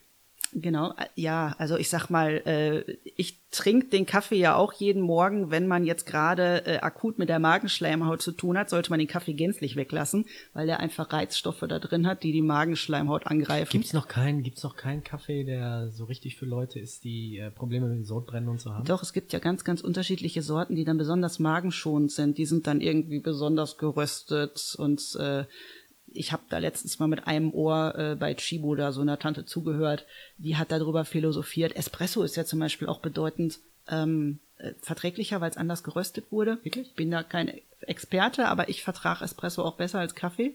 Aber da muss man sich auch mal so durch die Sorten durchprobieren. Warmes Wasser, wie gesagt, ähm, ist da morgens früh eine gute Sache und dann äh, wirklich Haferflocken als Porridge hinterher, wenn man, sobald man dann das erste Mal Lust hat, was zu essen ich, ich zum Beispiel, ich äh, kriege fürchterliche Bauchkrämpfe, wenn ich morgens früh frühstücke. Ich bin da einfach nicht der Typ für. Ja, ich, ich, ich, Bauchkrämpfe bekomme ich nicht, aber äh, ich habe dieses Bedürfnis nicht. Ja, und dann sollte also man das ja, akzeptieren. Es gibt ja viele Leute, die stehen morgens auf und dann zum Beispiel das englische Frühstück. Ich, in meinem Leben nicht. Morgens die Würstchen und Speck und Eier und äh, Bohnen noch alles da rein auf den Toast und Ah, das ist ja unglaublich. Aber man kennt ja das von früher, dass sie gesagt haben, ja, aber du musst morgens erstmal was essen, weil der Motor muss erstmal angeschmissen werden, du brauchst erstmal Tank für dein, für deine Maschine. Wenn ich jetzt morgens früh eine Prüfung habe oder sowas, dann äh, ist es vielleicht ganz zuträglich, zumindest ein bisschen was zu frühstücken. Aber grundsätzlich sollte man auf das hören, was der Körper einem sagt. Und wenn man morgens früh absolut nicht frühstücken kann, dann sollte man sich da nicht zu zwingen. Kann es aber auch sein, dass viele sich das angewöhnt haben, morgens zu frühstücken? Ja klar. Also meine Mutter hat es bei mir auch lange versucht. Morgens früh wird gefrühstückt und du gehst nicht in die Schule, bis du nicht was gefrühstückt hast. Und ja. ich äh, sehe das auch, dass ich das bei meinem Sohn manchmal mache, obwohl das bekloppt ist, äh, dass ich sage, pass auf, äh, in der Schule, ihr frühstückt nicht regelmäßig, du isst wenigstens hier was. Du musst ja leistungsfähig in der Schule Sag sein. Ich meinen Kindern auch. Ja, also, aber äh, da wäre es auch so, wenn mein Sohn jetzt sagt, Mama, ganz ehrlich, geht gar nicht. Nee, er hat, er ist ja auch so. Ich habe ja auch Dann eine Tochter und einen Sohn und beim morgens, die essen nix. Ja. Und ich sage ja ein bisschen was irgendwie. Nee, nee. Und dann die müssen die halt einfach später. in der Schule vernünftig essen. Ne? Also ähm, die müssen dann wirklich in der Schule was Vernünftiges essen. So wir in unserem Arbeitsalltag, wir haben häufig ja ein bisschen mehr Möglichkeiten, darauf einzuwirken, wann essen wir jetzt was. Also wenn wir uns jetzt kennen und sagen, um 11 Uhr kommt dann der Hunger und dann brauche ich auch was, mhm. äh, dann haben wir also ich zumindest in meinem Job, die Möglichkeit, um 11 Uhr was zu essen. Die äh, Kinder sind ja dann doch an die Pausen gebunden und ähm, ja, die können nicht einfach sagen, jetzt ist der Hunger da. Wenn du sagst, jetzt ist, äh, jetzt wird gegessen mittags, ist es auch so, dass man sagt, es gibt eine bestimmte Uhrzeit, da soll man warm essen. Es gibt aber auch Tage, da braucht man nicht warm essen. Da ist ja auch so von früher dieses Denken, morgen wird gefrühstückt. Mittags gibt einmal ein deftiges, warmes Essen und abends vielleicht nochmal eine Scheibe Brot. Der Sinn dahinter ist ja einfach, dass man das hochkalorische, das, was wirklich schwierig zu verarbeiten ist für den Bauch, dass man das mittags isst. Ähm, de facto ist es aber so, dass ja die Leute wirklich viel ähm, arbeiten sind und da gar nicht die Möglichkeit haben, mittags so die Hauptmahlzeit zu essen. Hm. Muss aber auch jetzt nicht sein. Nein, muss Gut. nicht. Also man sollte sich jetzt nicht, wenn man um 22 Uhr ins Bett geht, um 21 Uhr noch den dicken Braten reinhauen. Mhm. Ne? Es ist einfach so, dass nachts der Körper regeneriert und ähm, äh, wirklich viel arbeitet. Also auch wenn wir schlafen, dann geht's ja im, im, Körper erstmal richtig rund, dann wird aufgeräumt und einmal durchgeputzt und so. Und wenn äh, der Körper dann damit beschäftigt ist, dass die Verdauung gerade auf Hochtouren läuft, weil da jetzt gerade noch das dicke Essen von 21 Uhr durchgeschleust werden muss, dann schläft man auch häufig nicht gut. Mhm. Das sollte man dem Körper einfach nicht antun. Ähm, du hattest das mal im Vorfeld angesprochen, diese Regel ab 18 Uhr nichts zu essen das ist auch sowas. Ähm, es ist häufig gar nicht, gar nicht machbar. Ähm, Ernährung muss angepasst werden an den individuellen Rhythmus. Also nicht nur an die Konstitution, die jeder mitbringt, sondern auch an den Arbeitsrhythmus. Weil jedes Konzept, in das du dich reinquetscht, jede Vorschrift, die du dir machst, ab 18 Uhr nichts essen oder ich muss morgens frühstücken oder was auch immer. Das ist dieser Mythos ab 18 Uhr. Genau. Ähm, immer dann, wenn das nicht vernünftig zu dir passt, dann hältst du das nicht lange durch. Das ist genau wie bei jeder Diät. Es muss halt einfach passen. Mhm. Du musst damit pari sein, du musst damit, äh, äh das muss zu dir und zu deinem Alltag passen. Dann hältst du sowas auch durch. Und diese Regel, ab 18 Uhr nichts mehr essen, ich glaube, das ähm, kommt eher daher, dass man einfach ab einer bestimmten Uhrzeit ähm, aufhört zu essen. Das ist, glaube ich, so ein bisschen der Vorgänger von diesem Intervallfasten. Ähm, ab einer gewissen Zeit aufzuhören und dem Körper Ruhe zu gönnen. Wenn's, wenn man das mal sich anguckt in Bezug aufs Abnehmen, dann ist es eigentlich völlig egal, wann du nichts isst. Ob du jetzt erst um ein Uhr anfängst zu essen, aber dafür bis 20 Uhr isst oder du isst ab 18 Uhr nichts mehr. Wenn du nichts isst oder wenn du irgendwas Bestimmtes wegnimmst, nimmst du ab. So. Hast du schon mal von Käseträume gehört? Nee jeden, den ich anspreche. Also ich habe erst zwei Leute in meinem Leben kennengelernt, die davon gehört haben. Und mir ist das aufgefallen, wenn ich abends kurz vorm Schlafen gehe, manchmal hat man ja so, ist einfach pur eine Scheibe Käse. Und wenn ich dann ins Bett gehe und schlafe, habe ich die übelsten Albträume. Echt? Und ich habe es jetzt mit, mit anderen schon mal besprochen und alle gucken mich an und sagen, nice, Quatsch und lachen mich aus. Ich habe aber zwei Leute kennengelernt, die sagen, ey, genau das gleiche habe ich auch. Wenn ich abends eine Scheibe Käse esse und gehe dann ins Bett, habe ich ganz merkwürdige Träume. Hast du noch nie was von gehört? Da sollte man mal Studien zu machen. Vielleicht gibt's da Studien zu. Ja, probier ich weiß das ja nicht. Das müsste ich mal ausprobieren, ja. Probier das mal aus. Ähm, also wie gesagt, der Mythos nach 18 Uhr nichts mehr essen ähm, ist damit jetzt äh, widerlegt. Die andere Sache ist, warum wird sowas nicht in der Schule beigebracht? So Ernährung.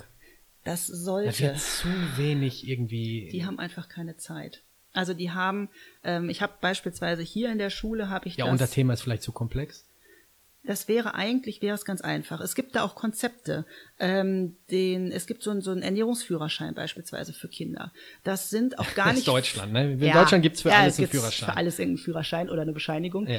Ähm, nee, es ist so ein ganz cooles Konzept, wo Kinder sich einfach ähm, über, ich glaube, sechs oder acht Wochen, eine Stunde die Woche mit äh, bestimmten Themen der Ernährung beschäftigen und dann auch äh, Sachen zubereiten und selber essen. Das ist wirklich also nicht besonders zeitraubend, aber wir haben ja in unserem Schulsystem zu wenig Lehrer, zu wenig Zeit. Mhm.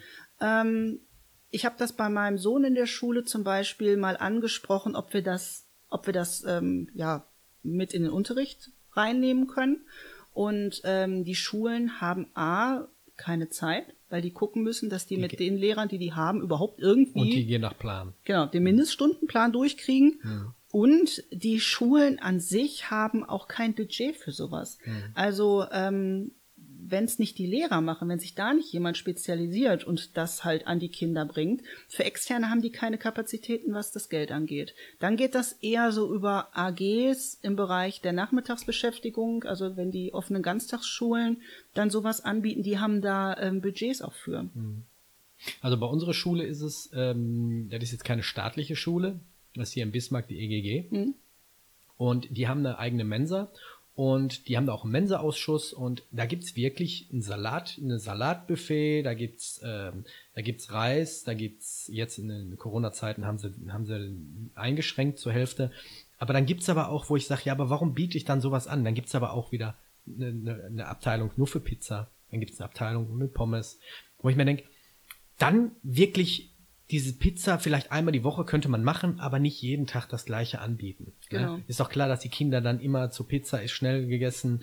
Ähm, da finde ich schon, dass man da vielleicht so ein bisschen, aber das ist jetzt hier eine andere Thematik, da müssen wir hier nicht ansprechen, aber dass man dann auch nicht die Kinder dann in Versuchung führt. Ja. Weil du hast ja dann noch diese Kiosks, die manchmal auf den Schulhöfen gibt, wo dann Snickers und Maßen, alles Mögliche ja. angeboten wird. Da muss ich aber konsequent sein und sagen, nee, pass mal auf, dann gibt's bei uns in der Schule gar nicht. Genau. Also es ist, ähm, es ist der falsche Weg, alles zu verbieten, aber auch falsch, finde ich, das permanent zur Verfügung zu stellen.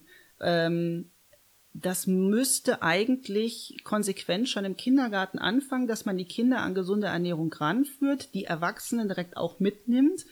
Ähm, ich mache sowas zum Teil und wenn man sich dann anguckt, ähm, in einem Kindergarten, die haben 78 Familien, wenn ich so eine Veranstaltung mache, habe ich vielleicht zehn Familien da sitzen, wenn es gut läuft, Ja. die sich dann fürs Thema Ernährung interessieren.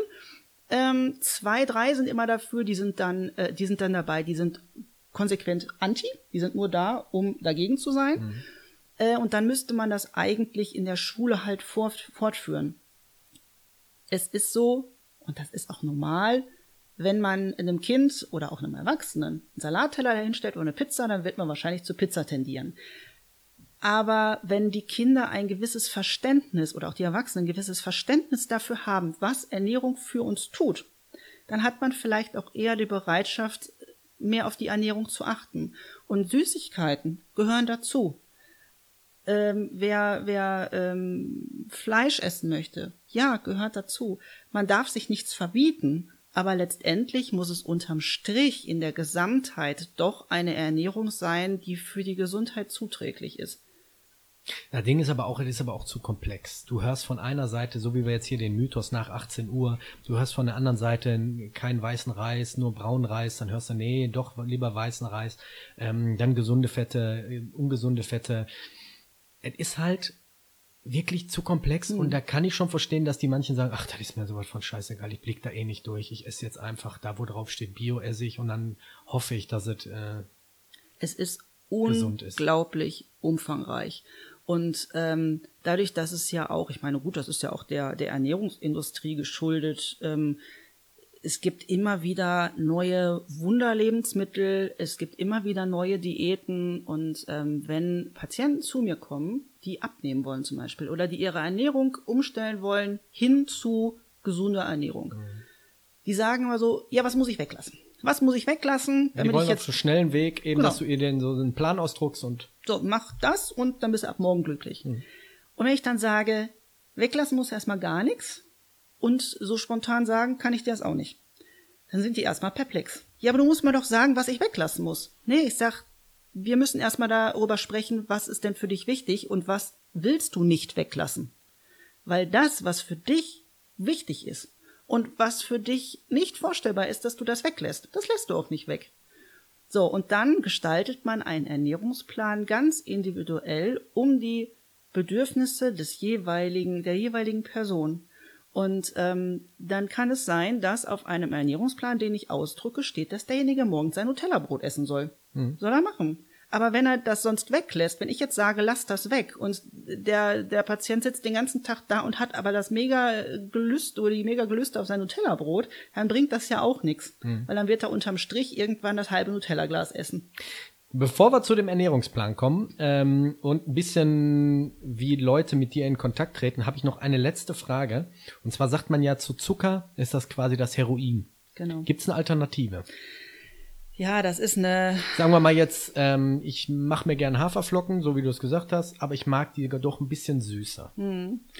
Zucker ist ein, eine ganz, ganz fiese Sache. Wie du sagst, ist wie Heroin. Jeder, der schon mal äh, probiert hat, Zucker wegzulassen, der merkt, wie ihm der eigene Körper aufs Dach steigt. Ich habe ich hab, ich hab einen Arbeitskollegen, äh, einen Arbeitskollegen, ich habe einen äh, Freund von mir, der hat einen Arbeitskollegen und der hat mir ein Video gezeigt, wie er ihn aufgenommen hat. Und der ist zuckersüchtig, aber so habe ich ihn in meinem Leben noch nicht gesehen. Der macht Pause und dann hat der, kippt er sich im Glas Cola rein, dann hat er zwei von diesen Chupa Chups, von diesen Lollis, den einen hat er im rechten Mundwinkel, ist kein Scherz, nimmt den nicht raus, trinkt Cola dadurch, mit dem link, mit dem anderen rührt er in der Cola und lutscht den mit der linken äh, Mundhälfte ab. Also der hat dann zwei Lollis drin und zwischendurch immer noch einen Schluck Cola. Der, der ist ganz, ganz heftig drauf auf Zucker. Das kriegst du auch jetzt nicht mal eben so weg. Also man Das ist wirklich wie Heroin. Das ist ganz, ganz schlimm, ja. Also es ist so, äh, von Zuckerkonsum runterzukommen. Das sollte man, wie bei jedem Drogenentzug, Schritt für Schritt machen. Ähm, und man wird im Laufe der Zeit merken, wie sich der Geschmack verändert. Also wenn du mir jetzt heute so ein Plunderstück vorlegst vom, vom Bäcker, äh, da schüttelt's mich, weil das einfach mega süß ist. Ich habe das früher aber als angenehm empfunden. Ähm, und so verändert sich der Geschmack. Also wenn man einfach mal anfängt, es zu reduzieren, dann ist es irgendwann für einen auch okay. Und wenn du zum Beispiel in deine Haferflocken ähm, süße Beeren reinmachst und Zimt reinmachst, dann kann das schon äh, völlig in Ordnung sein. Ähm, das muss man, das ist so ein Erziehungsprozess, so ein Lernprozess. Zuckeralternativen sind ja im Prinzip erstmal so Sachen wie, wie äh, Kokosblütenzucker, Ahornsirup, Honig und so. Es ist aber alles trotzdem ungesund. Auch wenn man jetzt sagt, zum Beispiel Honig enthält ja Antioxidantien und äh, äh, Ahornsirup auch. Ja, um diese positiven Effekte dadurch zu, äh, um davon was zu haben, müsste man schon sehr, sehr viel davon essen. Und das wäre wieder auf andere Art und Weise äh, nicht besonders förderlich. Mhm. Man kann diese Zuckeralternativen kann man nutzen, aber halt wenig. Ganz vorsichtig damit arbeiten. Also Kokosblütenzucker zum Beispiel hat eine geringere Süßkraft. Kokosblütenzucker? Hm, genau. Wo kriege ich den denn? Du in jedem größeren Supermarkt. Echt? Ja, einfach mal so in die Bio-Ecke ähm, gehen. Da kriegt man also auch, da kriegt man diesen Kokosblütenzucker. Den setzt man allein schon deswegen sparsam ein, weil er teuer ist. Und er hat eine Süßkraft von ungefähr 70 Prozent von normalem, im Gegensatz zu normalem Zucker. Und wenn man jetzt einfach mal die, die normale Menge Zucker nimmt, die man sonst auch nimmt, aber man ersetzt den Zucker durch Kokosblütenzucker, dann hat das Ganze eine geringere Süße mhm. und man wird sich mit der Zeit dran gewöhnen. Ähm, was man auch noch gut nehmen kann, ist Agavendicksaft zum Beispiel. Der hat einen geringeren glykämischen Index. Das heißt, der lässt den Blutzuckerspiegel nicht so hoch, also nicht so schnell ansteigen. Äh, ist auch also eine gute Sache, wenn es denn süß sein soll. Es gibt ja dann noch diese Zuckeraustauschstoffe. Das sind also auch Kohlenhydrate, die Insulin ähm, unabhängig verwertet werden. Die lassen also deinen Insulinspiegel nicht ansteigen, weil das Blöde ist ja einfach, steigt dein Insulinspiegel steil an, fällt er auch wieder genauso. Mhm. Und in, diesem, in diesem Punkt, wo der Insulinspiegel fällt, kriegst du Hunger. Und wenn du jetzt mehrmals am Tag wirklich Zucker zu dir nimmst, dann schießt der hoch eine Weile später schießt er wieder runter, du kriegst super Hunger, äh, isst wieder irgendwas, irgendeinen schnellen Zucker, dann schießt er wieder hoch und so geht's den ganzen Jojo Tag über, auch. genau. Ähm, und deswegen sind diese Zuckeraustauschstoffe in Bezug auf den äh, Insulinspiegel eine gute Sache sind aber bei vermehrtem Verzehr sehr abführend. Also das ist zum Beispiel dieses äh, Xylit und Erythrit, das ist glaube ich so das, das bekannteste, also dieses Xuca Light oder Sweetery nennt man das auch, ist unter den verschiedensten Namen bekannt. Das kann man mal nehmen. Mhm. Das muss man auch einfach ausprobieren, ob man das mag, weil das sind Zuckeralkohole. Das heißt, die haben diesen, ich sag mal, wie wenn du ein Kaugummi kaust, dieses leicht minzige, dieses mhm. erfrischende, das haben die. Das ist halt auch in, in äh, so Erfrischungsprodukten viel drin. Und wenn ihr jetzt zum Beispiel Kekse backst und ersetzt Zucker eins zu eins durch äh, Xylit, dann hast du halt bei dem Keks nachher auch irgendwie so ein bisschen dieses Minzige, Minzige da drin. Ist halt nicht so das, das Dollste, ne? Ähm, Süßstoffe sind ja dann noch so die dritte Alternative. Ähm, das sollte man tatsächlich weglassen. Also die sind ähm, synthetisch hergestellt, das ist also gar nichts Natürliches. Mhm. Die sind auch insulinunabhängig, also erhöhen den Insulinspiegel auch nicht. Aber ähm, ja, es ist halt wirklich ein, chemisches Zeug, ne? Können auch stark Blähungen ähm, bewirken und äh, die sind auch, was die, was den Wachstum der Darmbakterien angeht, sind die nicht zuträglich. Also die Darmbakterien mögen Süßstoff nicht sonderlich, die äh, entwickeln sich dann nicht so, wie sie sollen. Und egal ob Zuckeraustauschstoffe oder Süßstoffe für Kinder sollte man sowieso mal gar nicht benutzen. Das musst du den Kindern erklären, ne? Deswegen, man soll ruhig Zucker essen. Auch die Kinder sollen Zucker essen. Die sollen auch diese Zuckeralternativen wie Honig oder sowas, die sollen das ruhig essen. Mhm. Die müssen halt einfach ein Verständnis dafür entwickeln, dass viel davon nicht nur Übergewicht ähm, bewirkt, sondern sie einfach krank macht. Ja. Und wenn die Kinder in ihrer, in ihrem Verständnis wissen, dass das nicht verboten ist, und das in so Zeiten wie jetzt, wenn gerade Nikolaus war oder sowas, dann darf man das auch mal mehr zu sich nehmen. Aber grundsätzlich ist das halt etwas in Maßen. Mhm. Und ähm, man, also man sagt immer so, eine, eine Handvoll am Tag ist okay. Und da sieht man ja dann ganz schnell, dass so eine Kinderhand ja kleiner ist als eine Erwachsenenhand. Und die Menge an Zucker, die ein Kind zu sich nehmen soll am Tag, aufgrund der geringeren Körpergröße ist halt auch geringer als das, was ein Erwachsener ist. Und wenn ich dann meinen Sohn frage, wenn er ankommt und sagt, da habe ich was Süßes, ich sage, was gab's denn schon in der Schule? Und dann sagt er mir, ob die jetzt, was weiß ich, zum Nachtisch einen Pudding hatten oder die hatten einen Muffin in der OGS oder sowas. Dann ähm, weiß er immer schon relativ gut, ja, äh, war das jetzt so eine Handvoll? Habe ich jetzt heute mein, meine Zuckermenge schon mhm. oder, oder halt nicht, ne? Und da ist er auch ehrlich, also weil er einfach versteht, dass ähm, zu viel Zucker ihn krank macht. Und ich finde, das sollte man den, den Kindern auch erklären und das müssen auch Erwachsene verstehen, was Zucker im Körper einfach macht. Wie schädlich das ist, wenn man es zu viel zu, zu, sich nimmt. Also wie schädlich so manches ist, wenn man es zu viel zu sich nimmt. Ähm, und wie da die Zusammenhänge sind. Und das ist etwas, was ich ähm, wo ich ganz viel Aufklärungsarbeit leiste, ist jetzt halt durch Corona gerade ein bisschen gehemmt. Also ich mache auch mache auch vielfältig so Vorträge einfach zu unterschiedlichsten Themen. Ich mache im Februar, glaube ich, wieder im Familienzentrum St. Agnes äh, wieder einen Vortrag zum Thema Darmgesundheit, ne? Äh, weil im Darm einfach unser Immunsystem sitzt. Der Darm steuert alles, der Darm äh, reguliert alles und sorgt dafür, ob wir uns gut oder nicht gut fühlen. Und ähm, da wirkt einfach eins zu eins das drauf, was wir zu uns nehmen. Das wirkt über den Darm auf unseren Körper. Und äh, das war zum Beispiel etwas, was ich mit Beginn des Studiums so super interessant fand, zu erfahren, wie die Zusammenhänge sind zwischen dem, was reinkommt und wie wir uns fühlen.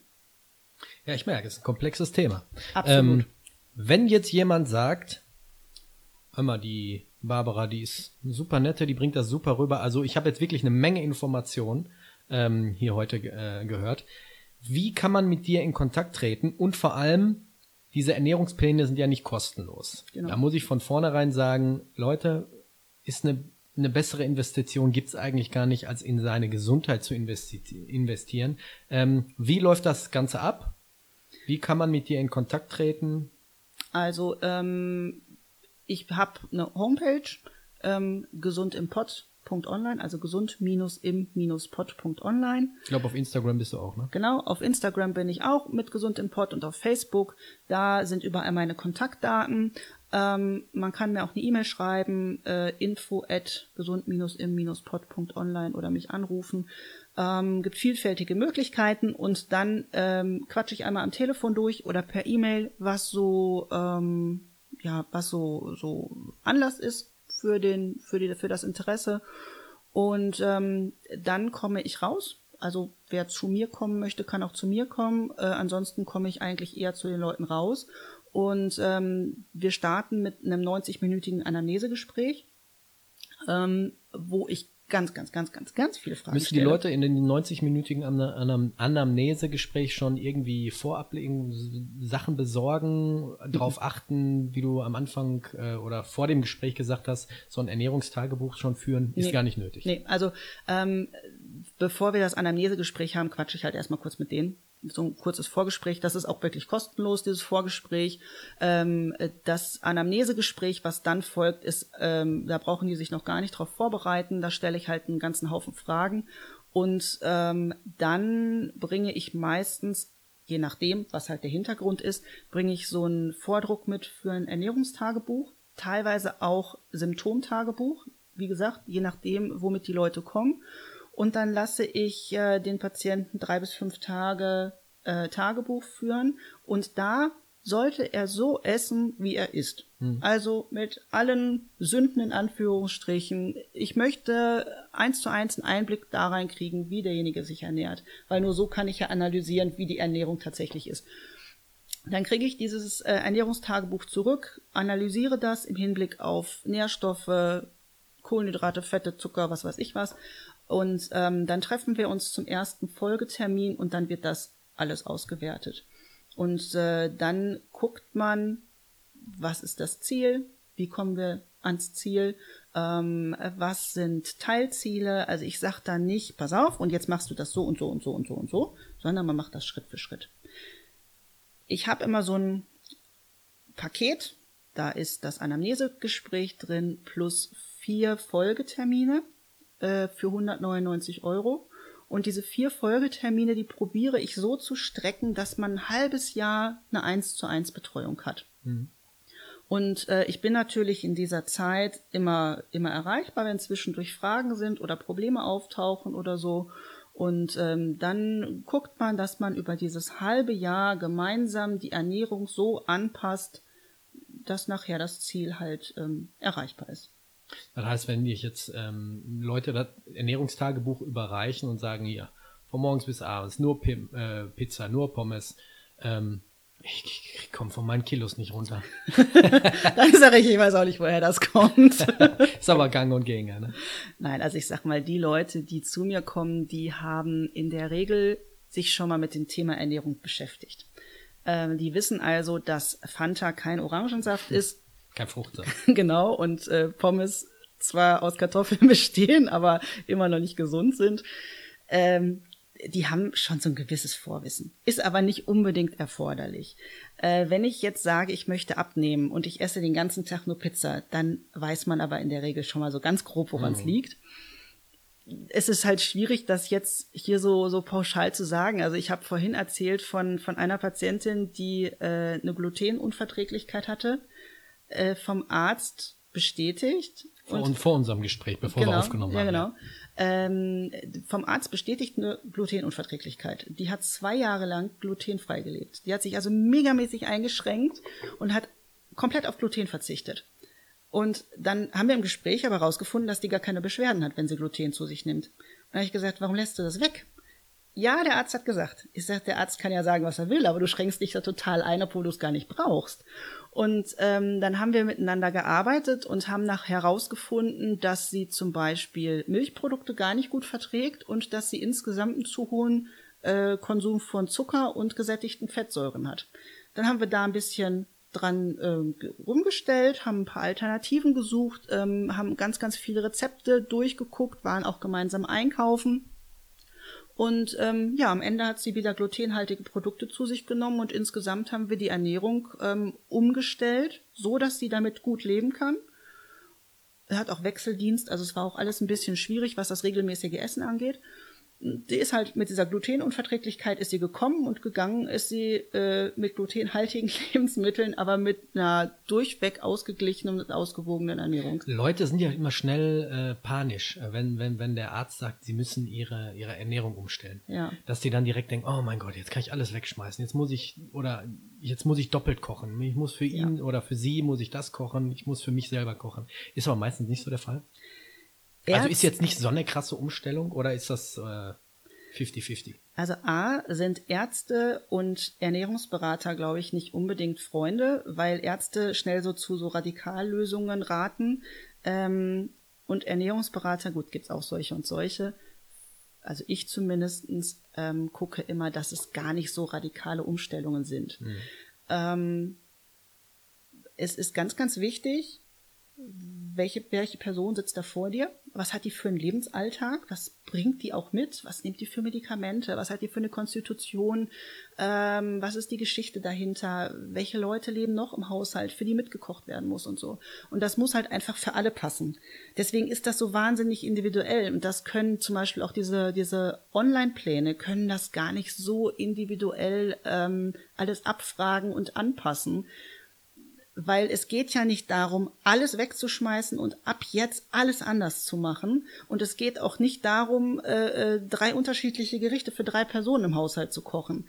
Äh, es ist zum Beispiel auch sinnvoll, wenn da noch ein Ehepartner dabei ist, dass der zum Beispiel zum ersten Gespräch mitkommt oder im Laufe der Beratung mitkommt, mhm. dass man das für beide anpasst, um es einfach ähm, individuell und alltagsfreundlich zu gestalten. Eine gesunde, vernünftige Ernährung muss ins Leben passen.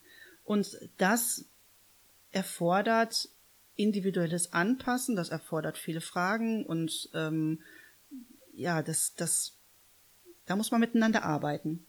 Und nur dann kannst du es durchhalten. Du Richtig. kannst das nur durchhalten, wenn das kein Korsett ist, in das du dich quetscht, sondern es muss zu dir passen, und es muss in dein Leben passen, du musst dich damit gut fühlen. Also generell, wenn irgendwelche Leute da irgendwelche Zeitungen lesen und da steht auf einmal die und die Diät drin, Finger weglassen. Einfach Alles- mal, ich meine, 200 Euro ist, ist, gar nicht, ist gar nicht so teuer. Ich hätte jetzt mit mehr gerechnet. Wenn du, wenn du jetzt auf ein halbes Jahr hochrechnest, hast du vielleicht 16, 17 Euro im Monat, wenn du jetzt hochrechnest. Da geben manche schon für Netflix und äh, was andere, was ich aus. Ja. Und ein bisschen in die Gesundheit investieren, äh, finde ich gar nicht mal so verkehrt. Es ist ja so, ähm, A, möchte ich damit nicht reich werden. Ich möchte die Leute nicht abzocken und sagen, so, ich biete euch jetzt das Allheilmittel. Ähm, äh, wir leben hier, finde ich, auch noch im, im Pott und gerade in Gelsenkirchen ist jetzt auch nicht so wie in Düsseldorf, dass jetzt hier der Reichtum schlechthin ähm, angesiedelt ist. Ich möchte für, für jeden erschwinglich ähm, Lösungen anbieten. Sei das jetzt äh, aus Gelsenkirchen, Schalke, irgendwo eine Familie, die echt jeden Cent umdrehen muss und die sagt, äh, ich kann nicht nur Öko, Bio, Fairtrade und so, ähm, bis hin zum alleinstehenden Geschäftsmann oder was auch immer. Ich möchte für jeden Lösungen anbieten. Aber du bist dann nur im Ruhrgebiet unterwegs oder nur in Gelsenkirchen? also ich hatte, bin jetzt schon so, ich sag mal, ich fahre so bis Mörs, Kamp-Lindfort, so die Richtung. Ähm, und Hagen und so ist die andere Grenze. Also es ist, ja, ich fahre jetzt nicht nur in Gelsenkirchen, ich Okay. fahre schon so grob Ruhrgebiet, Niederrhein, so dieser, dieser Bereich. Ne, ich hatte eine Anfrage aus Ahaus, das war mir dann so ein bisschen weit, das rechnet sich dann nicht unbedingt. Also Leute, die jetzt zuhören und sagen, Mensch, weiß nicht, ich wohne jetzt in Grenze Essen-Mülheim oder so, vielleicht ist das zu weit. Ist es nicht. Ich habe das auch schon mal per, per Skype gemacht zum Beispiel. Ich habe also eine äh, Patientin in Kassel, die kannte ich aus einem Klinikaufenthalt hier in, im Ruhrgebiet. Und die hat gesagt, pass auf, ich habe schon äh, mehrere Be Ernährungsberaterinnen durch, die waren alle Schrott, aber du machst einen guten Eindruck. Da haben wir es halt per Skype gemacht. Ne? Also die hat mir alles zugeschickt, was ich brauchte. Wir haben per Skype alle Fragen äh, abgeklärt. Wir waren sogar per Videochat einkaufen und das hat auch funktioniert. Geht alles. Prima. Ja, Barbara, ich bedanke mich. Ich glaube, wir haben eine Menge heute an Fragen beantworten können. Und ähm, wie gesagt, wenn jemand gerne in Kontakt treten möchte, gesund im Pod auf Instagram, auf Facebook oder im Finde auch bei Google. Einfach bei Google eingeben. einfach eingeben.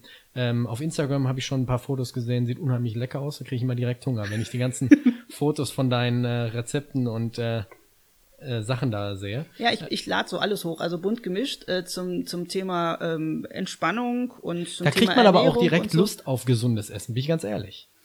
Mein Also Mann ich, wenn ich, wenn ich, wenn ich, wenn ich solche Fotos sehe von gesundem Essen, dann würde ich niemals jetzt nach Burger King mich auf den Weg machen. Dann habe ich so auch Bock, richtig jetzt auch einkaufen zu gehen. Das ist so das Ziel. Ja. Mein Mann wurde mal gefragt, ob ich das tatsächlich so zu Hause koche. Oder aus dem Internet kopieren. Oder ob ich das so aus dem Internet ziehe oder sowas. Sagt er so, nee, die kocht das schon tatsächlich so zu Hause. Und da war dann der O-Ton so, oh, kannst du mir die mal ausleihen? Ich will das auch. Ne? Also ich bin vor allem da ganz erpicht darauf, Sachen zu machen, die schnell gehen und die einfach sind äh, und trotzdem ausgewogen und lecker. Weil ich habe mit zwei Jobs und Kind und Hund und Mann wirklich auch nicht die Zeit, mich dann da abends zwei Stunden in die Küche zu stellen. Es gibt viele Leute, die da die Genau. Zeit nicht so haben. Ja, wie gesagt, ihr könnt gern einmal in äh, Kontakt treten mit der Barbara. Ich bedanke mich, dass ich heute hier sein durfte. Danke, Dass dass, du wir- mich gefragt hast. Dass wir hier so ein bisschen so ein paar hast. Sachen aufklären konnten. Ich wünsche noch weiterhin alles Gute. Danke. Ja. Ebenso. Und ihr bleibt gesund und sicher. Ciao.